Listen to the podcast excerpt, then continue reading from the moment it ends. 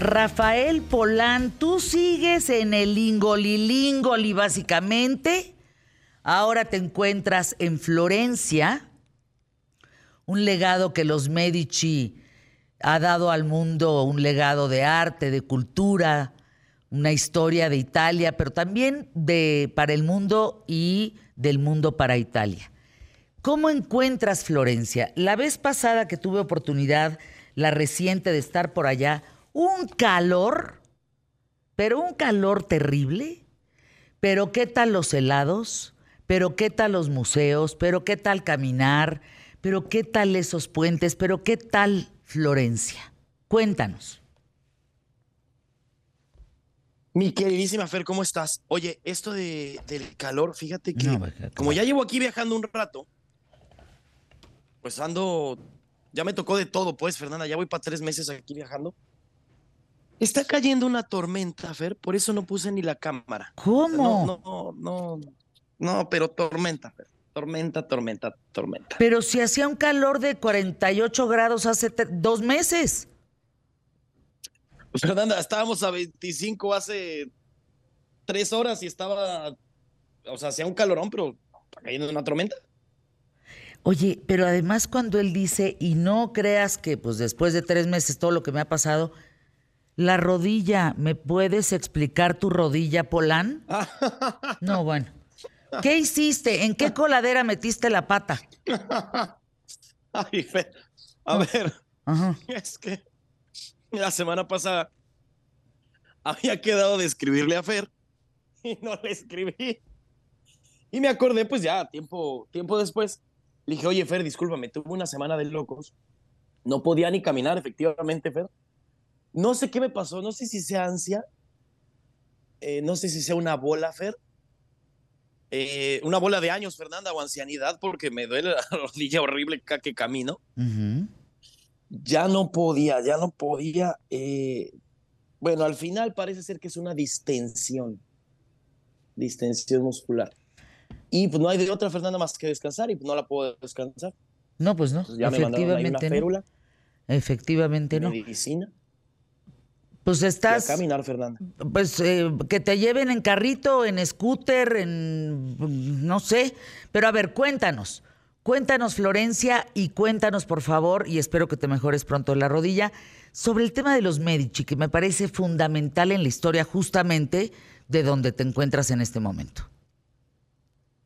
Sí, mira, no solo, no solo de Florencia, sino de todo el mundo. Les quiero platicar los Medici no, son, no solo son Florencia, el impacto de los Medici es enorme, ¿no? Los Medici, tan solo dentro de la familia Medici, a ver, los Medici es una familia, como bien dice Fernanda, que va a tener mucha influencia, en, pues no solo, les digo, en su ciudad, en su época, o van a ser grandes mecenas de las artes, sobre todo cuando el mundo se encuentra dividido entre dos corrientes, una corriente sumamente religiosa y una corriente sumamente clásica.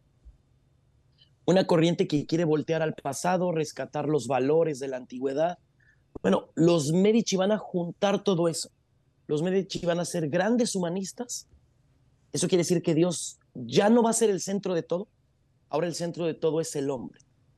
Los papas Medici van a ser grandes mecenas de las artes, eh, León X va a tener a Rafael, a Miguel Ángel, eh, bueno, a, otros más, ¿eh?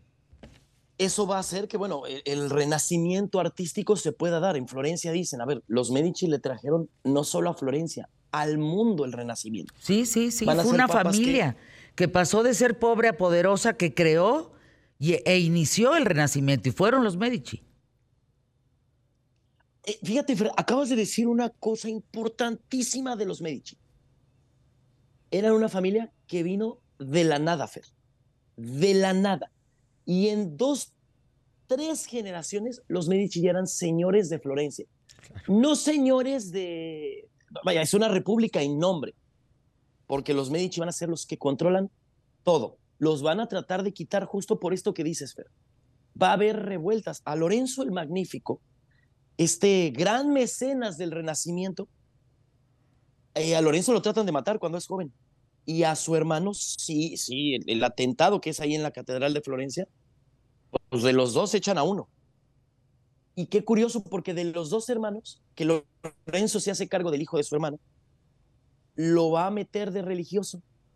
Y eso le va a dar más poder a los Medici, cuando los Medici logran quedarse con el trono de San Pedro. Eso va a hacer que tengan aún más enemigos, ver, porque repito, aquí había familias mucho más importantes, de muchísima más historia, y los Medici no tenían, a pesar de que ellos se lo van a inventar, los Medici probablemente no tenían ni un caballero en la familia. O sea, no tenían un abolengo, no tenían prestigio, y terminan como señores de Europa, con dueños de una banca que funcionaba en todo el, bueno, casi en todo el mundo conocido, es la banca Medici. Van a estar muy involucrados en, en asuntos políticos. Es más, ubican al famoso Enrique VIII, el de las, el de las seis esposas, el que se casó con Ana Bolena. Bueno, un Papa Medici es el que no logra resolver ese conflicto. Es la extravagancia de los papas Medici lo que va a hacer que el conflicto con las iglesias protestantes escale, porque van a abusar, no la crean los papas Medici, es algo que ya se hacía la venta de indulgencias. Les quiero aclarar un poquito cómo era la venta de indulgencias, porque de pronto escucho que la gente dice, es que te vendían la entrada al cielo.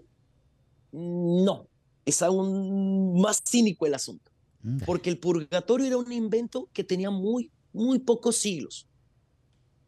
Y a través de, esto del purgatorio, pues ellos empiezan a descontar años del purgatorio.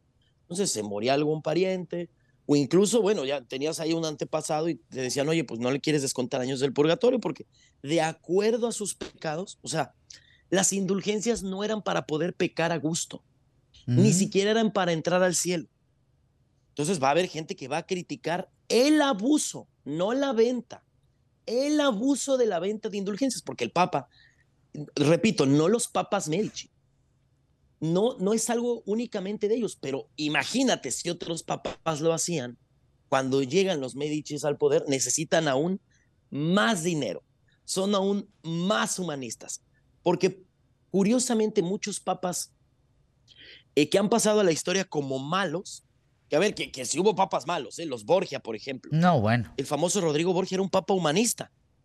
No estoy diciendo que haya sido un buen hombre o que haya sido un mal hombre, ¿no? Porque fue un hombre de su tiempo, sobre todo su hijo. Pero eh, es una época difícil, con corrupción, donde el Papa tenía ejércitos, que es algo que olvidamos. Entonces, el trono de, de San Pedro era un hueso grande y se lo van a quedar los Medici. Y van a desatender ciertos asuntos, sobre todo los dos primeros papas Medici, León X y Clemente VII, hijo y sobrino de Lorenzo el Magnífico respectivamente. Se le va a salir de las manos a Clemente VII lo de Enrique VIII y le, les va a costar a los papas Medici que se separe Inglaterra, que la reforma protestante se dé en el reino que se supone que tiene que proteger el catolicismo, que es el reino de España. Es a un rey español al que le explota todo. A Carlos, al nieto, fíjense para que lo ubiquen, nieto de los reyes católicos. Carlos V de Alemania, el de los chocolates, o Carlos I de España, hijo de Juana la Loca. A mí me encanta la historia de los papas Medici porque si ustedes leen la historia de los papas Medici, van a entender muy bien la historia del mundo porque todos están relacionados. Es una época donde andaba Leonardo, andaba Miguel Ángel, andaba Rafael. Es la época en donde se acaba el renacimiento. ¿Por qué? Porque curiosamente, el protector del cristianismo, el nieto de los reyes católicos, termina persiguiendo, bueno, sus ejércitos, él no literal, terminan persiguiendo sus ejércitos al Papa, al Papa Medici Clemente VII, eh, lo terminan persiguiendo, el Papa tiene que huir por un pasadizo secreto y unos mercenarios que él había contratado dan su vida, se mueren casi todos, pero desde entonces son guardias suizos los que cuidan al Papa, desde esa hazaña en la que estos mercenarios suizos terminan en la escalinata de San Pedro haciendo tiempo para que el Papa pueda escapar, refugiarse en el castillo de San Ángelo Y el Papa Medici termina dando un dineral por su rescate. Entonces, créanme que es la influencia de los Medici. No, hombre, Fernanda, es un chisme buenísimo. Es un chisme buenísimo, Rafa. Eh, para despedirnos, porque tenemos unos cuantos segundos. Ellos sufrían de paludismo. ¿Murieron de paludismo? Mm, yo lo que sabía, porque acuérdate que esto de los registros de la época está complicado. Eh, precisamente el padre de Lorenzo el Magnífico murió de, gota. Ah, de gota. Y es muy probable que la hayan tenido, que decían que era la enfermedad de los reyes, de los ricos. Pues, Entonces no tengo muy claro el dato porque también Lorenzo se muere muy joven, muy enfermo, de una forma terrible. Y te las cuento la otra semana, Fer, porque sigue bueno el chisme. ¿eh? Me parece bueno. Muy bueno. Continuamos próxima semana, mi querido Rafael Polán. Te mando un abrazo. Todos acá eh, te esperamos con ansias. Quién sabe cuándo vuelvas, pero aquí estamos. ¿En qué tal, Fernanda? Vamos a escuchar anuncios QTF. Regresamos recta final. Quédate conmigo.